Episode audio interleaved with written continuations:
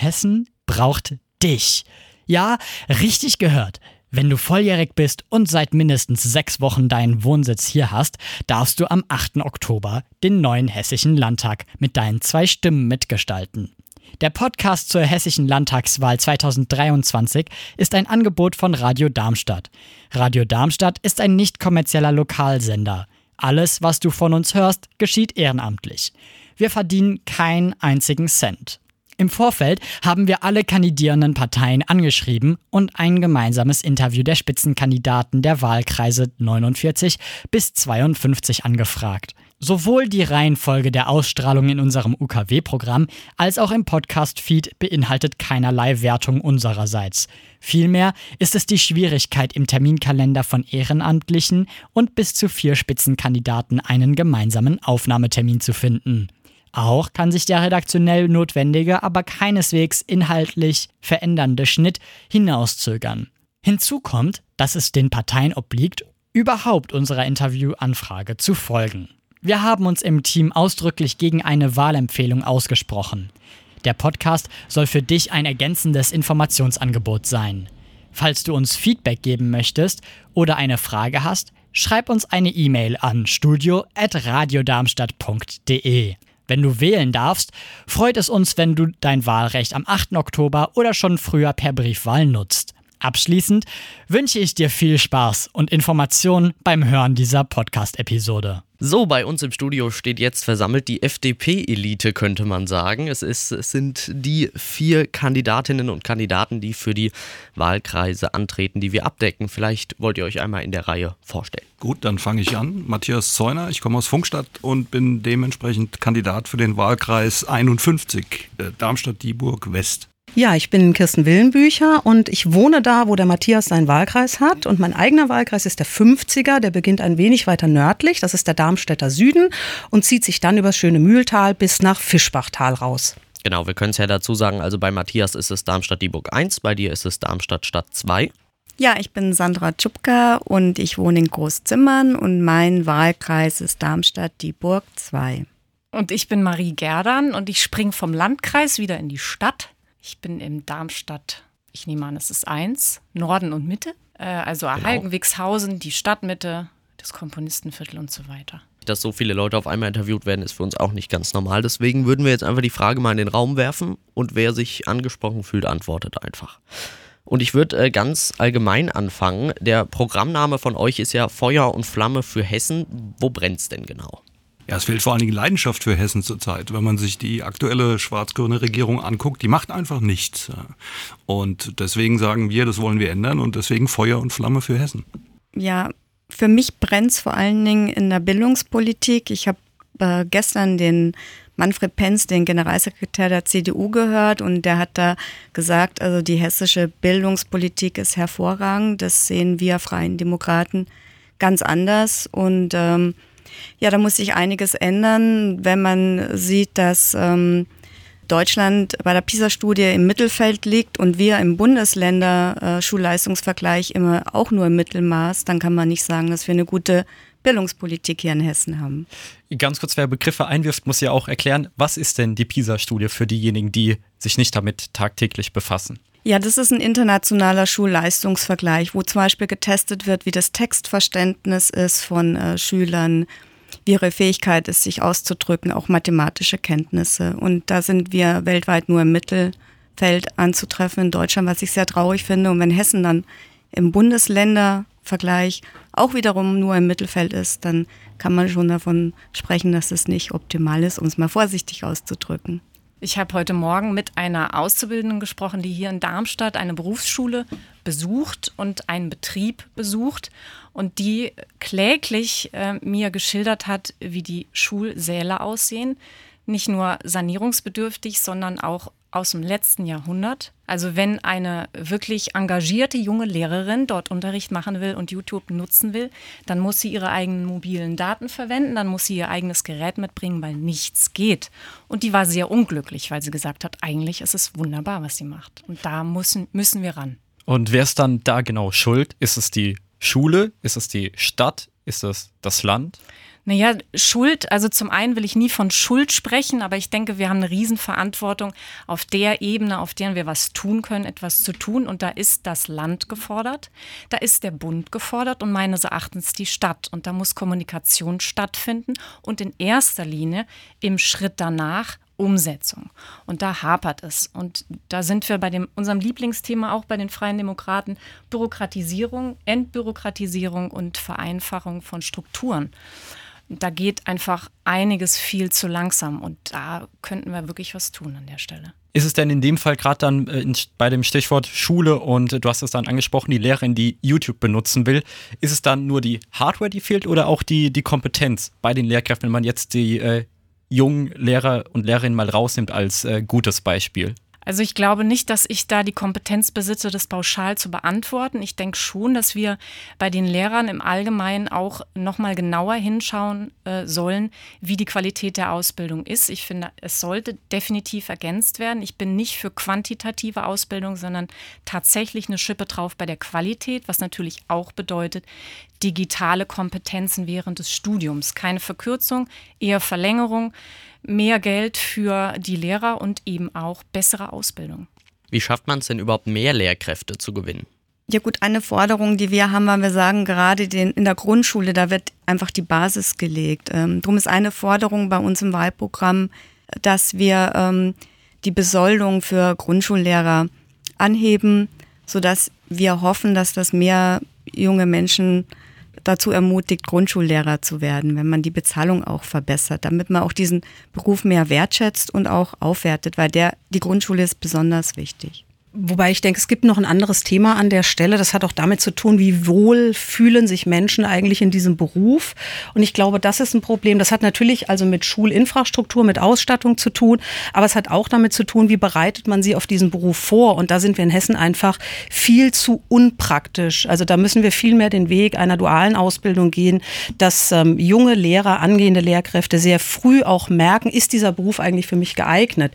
Denn reine Wissensvermittlung, so wie wir das noch vor 30 Jahren Jahren hatten, das ist heute nicht mehr up-to-date. Heute hat Schule ganz andere Themen und deswegen brauchen wir auch andere Lehrer im Sinne von anders ausgebildete Lehrer mit anderen Zugängen. Ich erinnere mich da an eine ähm, Reportage, die ich, die ich, kürzlich vom äh, Funknetzwerk ähm, geschaut habe. Da ging es darum, da wurde auch an die Schule gegangen gefragt, warum gibt es da so äh, Probleme? Und da meinte einer, ähm, ja, es geht irgendwie noch zu sehr darum, Fachidioten auszubilden und äh, weniger jetzt so was das Zwischenmenschliche wie äh, die, die Empathie. Ja, das, das ist ja ein Problem von vielen, dass der Lehrplan äh, veraltet ist. Ich meine, das ist nicht nur ein Problem in Hessen, das ist ein äh, bundesweites Problem, aber das ist ein sehr evidentes Problem, wenn man mal in den aktuellen Lehrplan reinguckt. Ich habe das mal gemacht.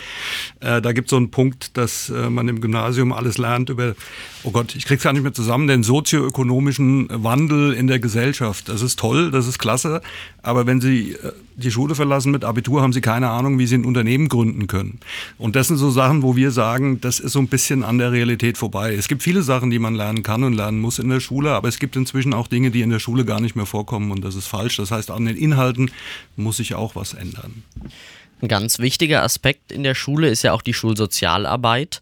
Muss die auch Lehrer entlasten und wie könnte man die verbessern? Bei mir an der Schule ist die zum Beispiel sehr untergegangen in den letzten Jahren.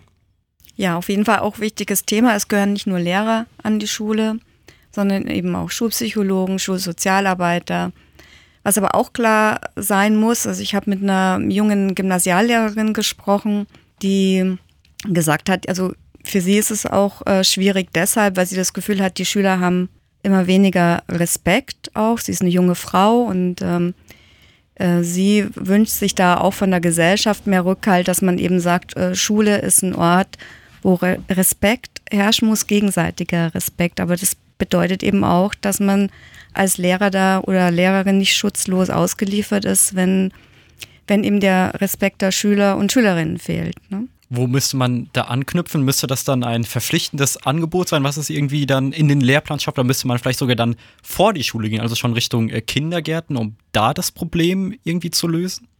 Die, die Frage oder die Antwort, die ich jetzt geben will, die geht natürlich ein bisschen über das spezifische Problem hinaus. Also so ein bisschen bei der liberalen und freiheitlichen Lebenseinstellung, was ja meiner Meinung nach fehlt in der Schule, und das sage ich aus eigener Erfahrung, es war schon vor 40 Jahren so, ist, dass durch die Formalisierung, durch die Bürokratisierung äh, so ein bisschen der Spaß an der Schule verloren geht, schlicht und einfach. Wer hat denn Lust, in die Schule zu gehen? Also ich hatte keine, meine Kinder hatten auch äh, selten welche. Und warum muss das so bleiben? Warum muss das so sein? Ich kenne Beispiele, ich kenne äh, einen, einen, Direktor persönlich, der es geschafft hat, äh, Schule auch so zu gestalten, nicht alle wahrscheinlich, aber dass viele dann auch einfach wieder Lust haben, dahin zu gehen. Und das ist einer der Punkte, den man auch angehen müsste. Wie gesagt, das geht jetzt über die, geht jetzt über die, äh, Bürokrat, äh, über die Bürokratie, über die Formalien hinaus. Aber das ist auch ein Thema, was uns als Liberalen, als Freien Demokraten wichtig ist.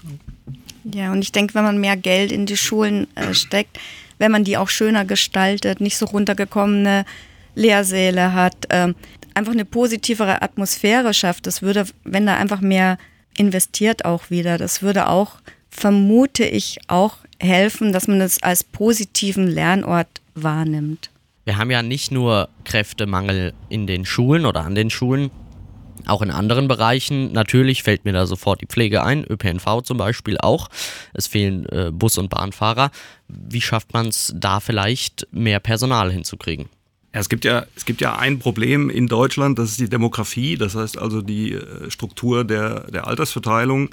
Äh, es gibt viele in meinem Alter, es gibt wenige in eurem Alter und äh, das führt eben zwangsläufig zu den Problemen, zu den Arbeitskräfteproblemen, die wir haben. Es sind ja nicht nur Fachkräfte, es sind schlicht und einfach Arbeitskräfte, die fehlen. Und was kann man dagegen tun? Vieles. Eine Sache ist sicherlich, dass wir es weiter schaffen müssen, Frauen in den Arbeitsmarkt zu bekommen. Ja, das heißt also, wir müssen die Arbeitswelt so gestalten, äh, dass, dass mehr Frauen äh, in der Lage sind oder sich angesprochen fühlen oder, oder es gerne machen würden, äh, eben einer sozialpflichtigen, sozialversicherungspflichtigen Tätigkeit nachzugehen. Und das Zweite ist natürlich klar, wir brauchen Zuwanderung. Das heißt, wir brauchen Leute, die von außen kommen äh, und bei uns diese Lücken füllen.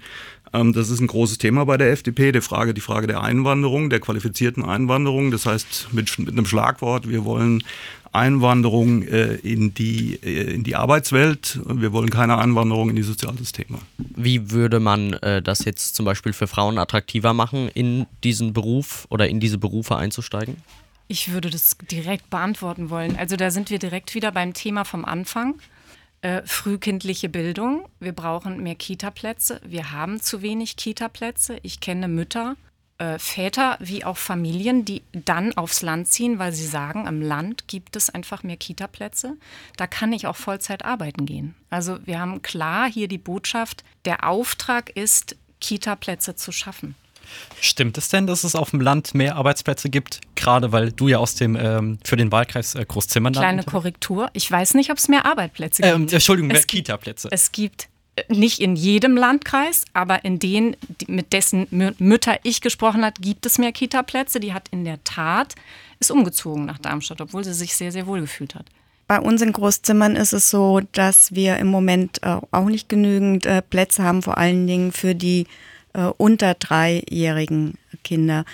Da ist ein Problem tatsächlich durch die ähm, hohe Zahl ähm, der Flüchtenden auch aus der Ukraine auch diese Kinder haben einen Anspruch auf ähm, Kita-Plätze und dadurch ist dann eine Kommune oder sind die Kommunen im Landkreis schnell überfordert, weil zusätzlich zu den Kindern, die man eingeplant hatte, von denen man ungefähr wusste, man rechnet ja immer nach Neubaugebieten und Zuzug, wie viele Kinder ungefähr es sein müssen, kommen viele Kinder eben von Geflüchteten dazu und es äh, gibt nicht genügend Plätze im Moment leider. Aber inwiefern wirkt sich denn ein freier Kita-Platz darauf aus, ob die Frau oder das Mädchen sich am Ende entscheidet, in die Pflege zu gehen? Das Problem ist einfach, dass du nicht arbeiten kannst, wenn du keine Kinderbetreuung hast. Eine Lösung wäre vielleicht, das versuchen wir gerade bei uns in Großzimmern, dass wir doch wieder mehr ähm, Leute ermutigen, als Tagesmütter oder Tagesväter zu arbeiten, dass die da eine gewisse Lücke äh, schließen könnten. Aber ich bin selbst Mutter und äh, mein Sohn ist 20 und vor 20 Jahren war es noch viel schlimmer mit der Betreuung und ähm, wenn man sich das nicht leisten kann und wenn man im Pflegeberuf arbeitet, verdient man halt auch nicht so gut. Dann rechnet man, wie viel muss ich für diese Betreuung der Kinder äh, ausgeben und wie viel verdiene ich. Und dann lohnt es sich leider für Frauen oft gar nicht arbeiten zu gehen. Darum muss man da eben für äh, Kita-Plätze sorgen, die eben ähm, von der Kommune praktisch bereitgestellt werden und nicht private Betreuungsmöglichkeiten. Und wie habt ihr das dann vor 20 Jahren gelöst? Also waren von Anfang an klar, dass du dich um, den, um das Kind kümmerst oder habt ihr das da auch abgewechselt, dass jeder mal eine Zeit lang zu Hause ist? Ja, wie es oft so ist in Familien. Also mein Mann hatte ein, war in einer Führungsposition, das war ich nicht. Ähm, ich habe zwar auch studiert und für mich war klar, dass ich weiterarbeiten will. Ich habe auch nur fünf Monate äh, Pause gemacht nach der Geburt und bin nach äh, fünf Monaten wieder arbeiten gegangen, weil ich eben meinen Beruf sehr gern mag und weil ich eben da auch nicht rauskommen wollte. Aber ähm, wir haben, wir sind eben beide Akademiker und wir konnten uns eben auch eine private Betreuung leisten. Ich denke allerdings, ein ganz wichtiger Punkt dabei ist auch noch die Flexibilisierung von Arbeitszeiten überhaupt. Denn wir sprechen jetzt natürlich darüber, wie kriegen wir Frauen wieder in den Beruf. Aber da müssen wir ja parallel immer mitdenken, wie kriegen wir denn auch Männer, beziehungsweise eben den Partner in der Familie, wie kriegen wir denn beide Partner, die damit beteiligt sind, wie kriegen wir die so flexibel, dass man das eben gut darstellen kann. Und da, glaube ich, ist ein, ein großes Thema, dass es so klassische Bereiche gibt, wie zum Beispiel jetzt den Erzieherberuf, den Pflegeberuf oder sowas. Da, klar, da arbeitet arbeitet man in Schichten. Im ähm, Erziehungsbereich ist das nicht so. Da gibt es so diese klaren Uhrzeiten und vielleicht sind das auch Konzepte, die man einfach mal überarbeiten muss, weil die nicht mehr zeitgemäß sind. Und ich brauche vielleicht heute keinen Betreuungsplatz für mein Kind von acht bis zwölf. Ich brauche vielleicht, wenn ich in einem anderen Beruf selber tätig bin, dann brauche ich vielleicht eine Betreuung, die erst vielleicht abends um 17 Uhr beginnt oder am Spätnachmittag um 17 Uhr beginnt und bis in den Abend reingeht. Und das ermöglicht dann allen Erziehenden eben auch beruflich sich so einzubringen und zu verwirklichen, wie sie es können und wollen und wie wir es es auch als Gesellschaft am Ende brauchen. Ich glaube, Matthias, du hattest es eben schon mal angesprochen. Ihr wollt ähm, Bürokratie auf jeden Fall verringern. Ist da Digitalisierung auch ein Weg? Na klar, Digitalisierung ist ein hervorragendes Werkzeug, um zu entbürokratisieren. Allerdings ist es kein Allheilmittel, das ist ja klar. Ähm, wir sehen das, oder ich sehe das in der äh, Arbeit in der Kommunalpolitik, wenn, wenn du äh, eine, eine, Verwaltungsstruktur hast, die 100, 150 Jahre gewachsen ist, ohne die Möglichkeiten, die wir heute haben, dann, dann kann man die nicht von heute auf morgen digitalisieren, weil digitalisieren ist mehr als nur PDFs äh, in der Gegend rumzuschicken. Digitalisierung bedeutet in der Regel auch, dass ich den Prozess anpasse und optimiere was sehr gut geht mit, mit den Möglichkeiten der Digitalisierung. Und da tun wir uns schwer und ähm, da gibt es Ansätze. Es gibt ja das äh, Online-Zugangsgesetz, äh, das die Kommunen verpflichtet, sehr, sehr digital zu werden zum Bürger hin. Es hört allerdings dann äh, auf der Innenseite auf. Das muss sich dann auch ändern. Also da gibt es viel zu tun und das hat nicht nur mit Geld zu tun, sondern das ist auch eine Frage des Mindsets und die Frage, wie man führt. Das kommt auch noch dazu. Wo würdet ihr denn ansetzen beim Thema Digitalisierung? Was muss jetzt konkret und vielleicht auch schnell geändert werden? Per App aufs Amt ist eine Forderung von uns. Es unglaublich kompliziert, wenn man irgendwelche bürokratischen Dinge auf der Gemeinde erledigen muss, muss sich einen Termin geben lassen, muss dann ähm, oft wochenlang drauf warten. Und wenn man, man hört es ja tatsächlich auch von anderen Ländern, selbst in der Ukraine hat man jetzt gehört, dass da ganz viel einfach per App geht. Also Länder, wo man es gar nicht vermuten würde, die sind uns da, was Digitalisierung angeht, also meilenweit voraus. Ich habe mich dann mal auf eurer Website umgeschaut, mal geguckt, was äh, ist eigentlich so euer Wahlprogramm und da auch Digitalisierung riesiger Punkt und normalerweise wäre ich bei, Digi bei, Digitalisierung voll bei euch, aber ihr habt auch was von ähm, Barrierefreiheit und Zugang für alle geschrieben. Ähm, jetzt frage ich mich nur, wenn ich das Ganze ähm, meiner Oma erklären müsste, dass sie dann plötzlich fortan das Ganze digital machen kann oder machen muss, habe ich da doch die Sorge, dass sie da eher abgehängt werden würde. Wie schafft man das? Digitalisierung ja, aber auch mit allen und dass man niemanden abhängt. Ja, ich finde es ein ganz wichtiger Punkt, aber ich glaube nicht, dass wir das wollen, dass äh, niemand soll abgehängt werden. Ähm, es muss natürlich auch immer äh, eine Möglichkeit geben, dass ältere Menschen, die sich eben da nicht zu Hause fühlen in der digitalen Welt, dass die natürlich auch eine analoge Möglichkeit weiterhin haben. Aber gerade jetzt so, wenn ich jetzt euch anschaue, ihr seid ja Digital Natives, wie man das so schön äh, nennt, und für euch ist es doch ein Quatsch, wenn ihr da so ein Papierformular ausfüllen müsst auf der Gemeinde. Ja, man muss für beide ein Angebot schaffen. Also heißt dann zwei parallel laufende Strecken. Also ich finde die Frage sehr interessant. Ähm, es muss auf jeden Fall, ob das parallel läuft oder ob das nur so ein Mini-Analog-Angebot am Ende sein wird. Auf jeden Fall muss es natürlich eine Möglichkeit für ältere Menschen geben. Es muss auch barrierefrei sein. Das schreibt ja auch, schreiben ja Bundesgesetze vor. Also Barrierefreiheit ist ja nicht nur freiwillig, sondern das ist ja gesetzlich vorgeschrieben. Jede Homepage, jede Website muss barrierefrei sein. Und das gilt natürlich auch für Ämter dann. Ja, machen wir es nochmal ganz konkret. Äh, es gibt jetzt seit neuestem, äh, da sind wir ja auch recht stolz drauf, dass das in der Bundesregierung unter FDP-Mithilfe oder, oder auch unter FDP-Druck jetzt möglich ist, dass man sein Auto digital zulassen kann. Ich habe keine Ahnung, wie das funktioniert, weil wenn man schon mal ein Auto zugelassen hat, da ist Hardware dabei. Also brauchst du Nummernschilder und Briefe und so weiter. Keine Ahnung, wie das funktioniert. Zur Digitalisierung oder generell zum Arbeiten im IT-Bereich gehört auch immer ein Support. Das heißt, ich muss irgendwo anrufen können und muss einen fragen können, was mache ich denn jetzt eigentlich? Und genauso muss das natürlich auch die ältere Dame machen können, die jetzt keinen PC zu Hause hat. Die braucht natürlich immer einen Eingangskanal, den sie nutzen kann. Aber ein Telefon braucht sie, also oder ein, Bleistift. Also ganz ohne geht's nicht. Naja, aber es sind ja eigentlich diese Strukturfragen, die wir auch bei ganz vielen anderen Politikfeldern haben. Also Matthias hat eben ja schon gesagt, es geht darum, dass da natürlich auch ein Ansprechpartner, ein Support da ist. Ähm, das kann natürlich sein, dass man anrufen kann. Es betrifft ja vielleicht nicht nur ältere Herrschaften, die nicht vertraut sind mit den Medien. Es kann ja auch sein, es hat jemand nicht die Zeit, sich da intensiv zu beschäftigen oder was auch immer das ist. Oder es gibt Sprachbarrieren. Das kann man aber, glaube ich, alles ausräumen. Aber da sind wir bei einer strukturellen Geschichte, die zum Beispiel auch die Schule wieder berührt, den Bildungsbereich. Auch da, wenn wir über Digitalisierung reden, es nutzt uns ja überhaupt gar nichts, wenn wir eine Schule voll digitalisiert haben. Aber wir erwarten, dass der Support dieses Systems über einen Mathe- oder Informatiklehrer mal so eben nebenbei geleistet wird, der zwei Stunden die Woche freigestellt wird. Das funktioniert nicht. Also da müssen wir andere Strukturen, ich sag mal so im Backoffice schaffen. Und da müssen wir wissen, das ist unser Ansprechpartner, der kümmert sich darum, dass die Dinge auch immer funktionieren. Sonst ist das alles ein bisschen Schall und Rauch. Müssen das die Schulen dann selbst schaffen oder werden die dabei unterstützt? Weil ich kenne jetzt aus Paarschulen eben so das Beispiel, da war das genau dann eben mal ein Informatik- oder Physiklehrer, der mhm. sich drum gekümmert hat und dann lief das irgendwie. Mittlerweile gibt es da auch größere Teams, aber ich glaube, so die große Unterstützung von außen gibt es dann doch nicht. Da ist dann so, ja, jeder hat irgendwie ein bisschen Ahnung und dann hoffentlich läuft der Laden. Ja, also zuständig rein formal ist ja zunächst mal der Kreis als Schulträger und dann natürlich in zweiter Instanz äh, das Land. Äh, und man muss fairerweise auch sagen, also im Landkreis Darmstadt-Dieburg ist es so, das weiß ich, dass da viel passiert. Ja, das heißt also, der Landkreis kümmert sich intensiv, zum Beispiel im ersten Schritt jetzt darum, dass die Schulen im Landkreis eben prioritär an Glasfaserkabel angebunden werden. Das äh, ist passiert. Äh, das liegt da bei den meisten Schulen. Jetzt muss es natürlich noch aktiviert werden, das ist klar. Genauso weiß der Kreis natürlich auch das, was wir gerade besprochen haben. Mit dem Teilzeit-Mathelehrer funktioniert es nicht. Genauso wie ich früher einen Hausmeister brauchte, der die Heizung im Blick hatte, werde ich in Zukunft jemanden brauchen, der an der Schule IT-Support macht. Das wissen die Kreise. Ähm, es ist wie immer eine Frage der Organisation und da sind wir wieder beim Thema. Das ist bei uns einfach unglaublich schwierig, dann so eine neue Struktur aufzubauen. Ich bürokratische Hürden ohne Ende. Das ist, das ist, da kommen wir immer wieder hin, zurück und das müssen wir ändern. Ja. Anderes Thema. Äh, in eurem Programm wird vom überdurchschnittlichen Standort Hessen gesprochen. Was macht denn Hessen zu so einem überdurchschnittlichen Standort im Vergleich zu anderen Bundesländern?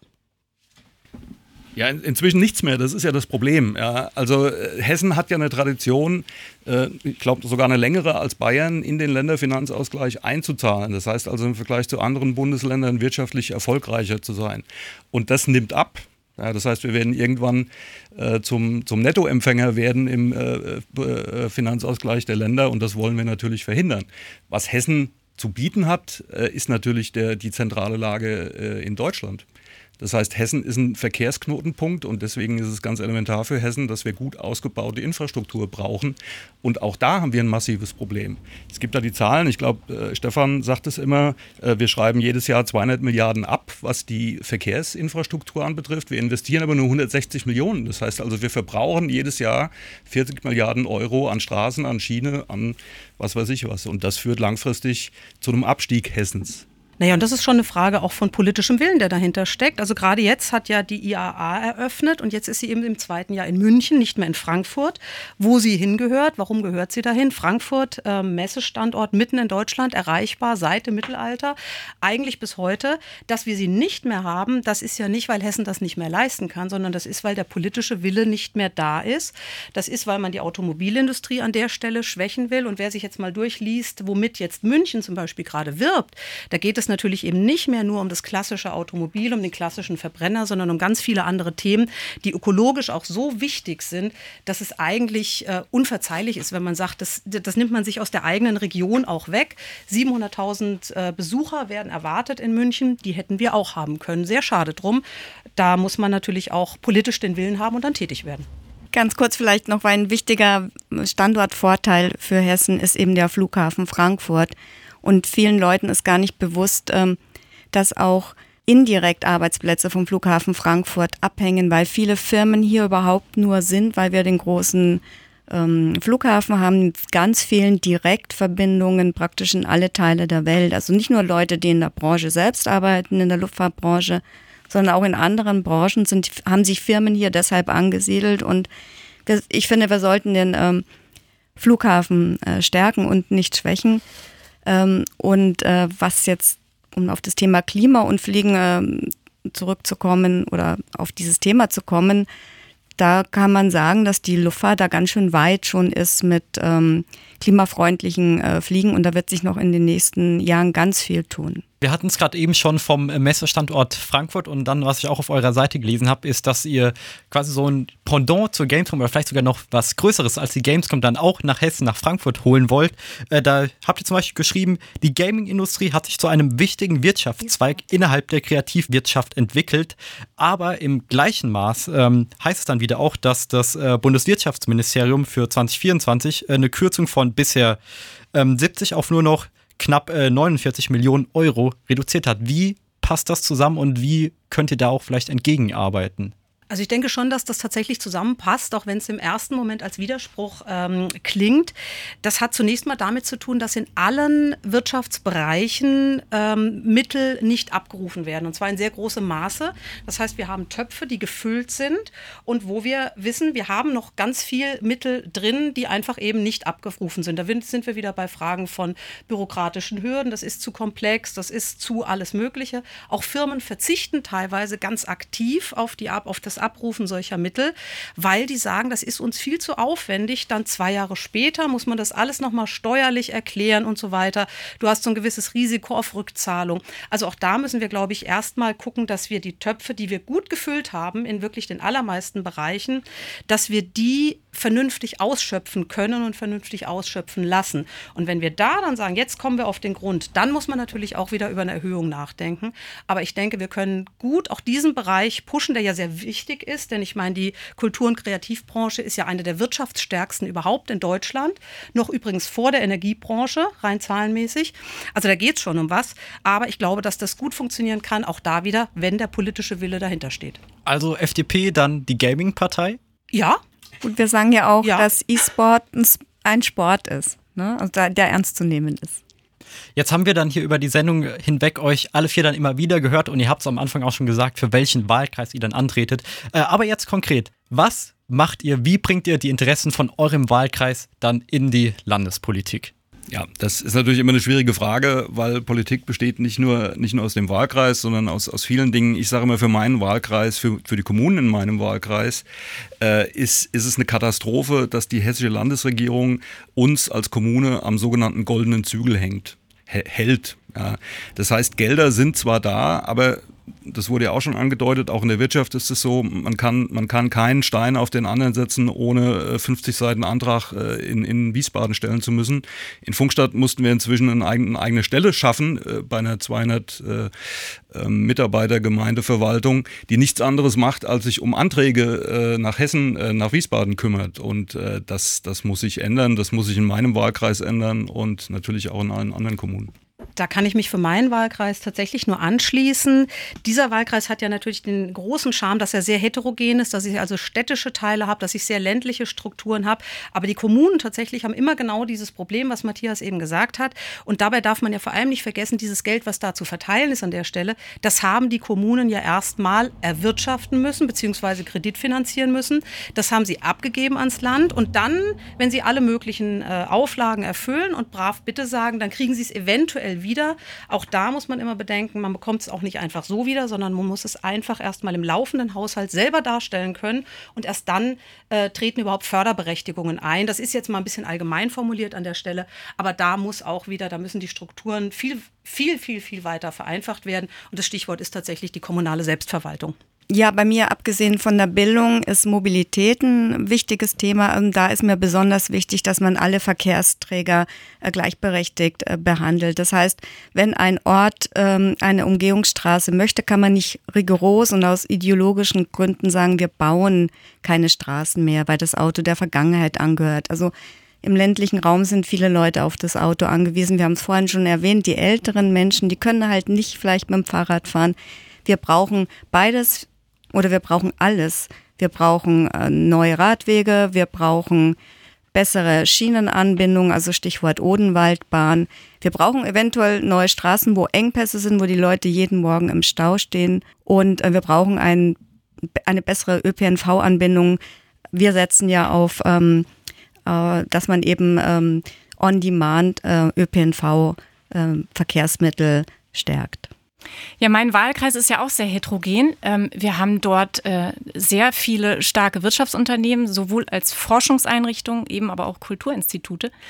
Und wenn ich mich jetzt entscheiden muss, was ich in meinem Wahlkreis am liebsten umsetze, dann ist es in der Tat etwas, was Forschungseinrichtungen und Bildungsinstitute betrifft. Denn ich halte es für sehr, sehr wichtig, dass wir die Schnittstelle zwischen Schule und Wirtschaft, sagen wir mal, diese Autobahn mehr nutzen und häufiger fahren äh, sodass wir den Schülern und den äh, angehenden Abgängern die Möglichkeit geben, wirklich praxisorientiert in die Wirtschaft und in die Finanzen mit reinzuschauen.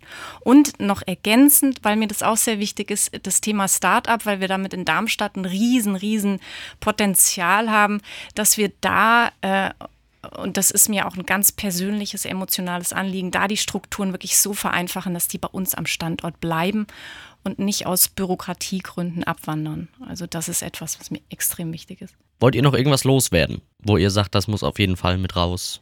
Ja, vielen Dank äh, dafür, dass wir das hier machen durften. War für mich jetzt eine Premiere, äh, hat mir sehr viel Spaß gemacht und äh, ich hoffe natürlich, so wie das unser Spitzenkandidat immer sagt, dass in Hessen zukünftig keine Regierung der Mitte ohne uns möglich sein wird, denn das ist bitter nötig, dass sich da was ändert in der hessischen Landesregierung. Ja, das ist wunderbares äh, Schlusswort. Ich kann es auch nicht besser sagen. Jetzt bin ich ja erst die zweite. Nach mir kommen ja noch die Kollegin. Ich weiß nicht, was denen noch einfällt. Aber natürlich genau so ist es. Also ähm, ja, Hessen nach vorne bringen, da wo es hingehört, weil es es einfach kann. Nicht, weil wir so arrogant toll sind, sondern weil wir das können. Hessen geht besser. Wählen wir Hessen auch wieder besser. Ja, ich wollte auch unseren Spitzenkandidaten Dr. Stefan Naas nochmal zitieren, der auch jedes Mal daran erinnert, was Liberalismus eigentlich bedeutet. Nämlich, dass wir ein ganz positives Menschenbild haben, dass wir an die Kraft des Einzelnen glauben und dass wir glauben, dass Leute für sich selbst immer die besten Entscheidungen treffen können, weil sie einfach mündige Bürgerinnen und Bürger sind. Oha, die, die letzte im Bunde. Ich führe die Fäden zusammen. Äh, ich bin ein Fechter von Eigenverantwortlichkeit äh, schon immer gewesen, aber ich denke, wichtig ist für mich auch äh, die gesunde Balance aus Eigenverantwortlichkeit und staatlicher Verantwortung, denn die haben wir. Das sagen Marie Gerdan für den Wahlkreis Darmstadt-Stadt, Kirsten Willenbücher für den Wahlkreis Darmstadt-Stadt 2, Matthias Zeuner für Darmstadt-Dieburg 1 und Sandra Tschupka für Darmstadt-Dieburg 2. Vielen Dank für eure Zeit. Vielen Dank. Danke. Vielen Dank, Dank an euch.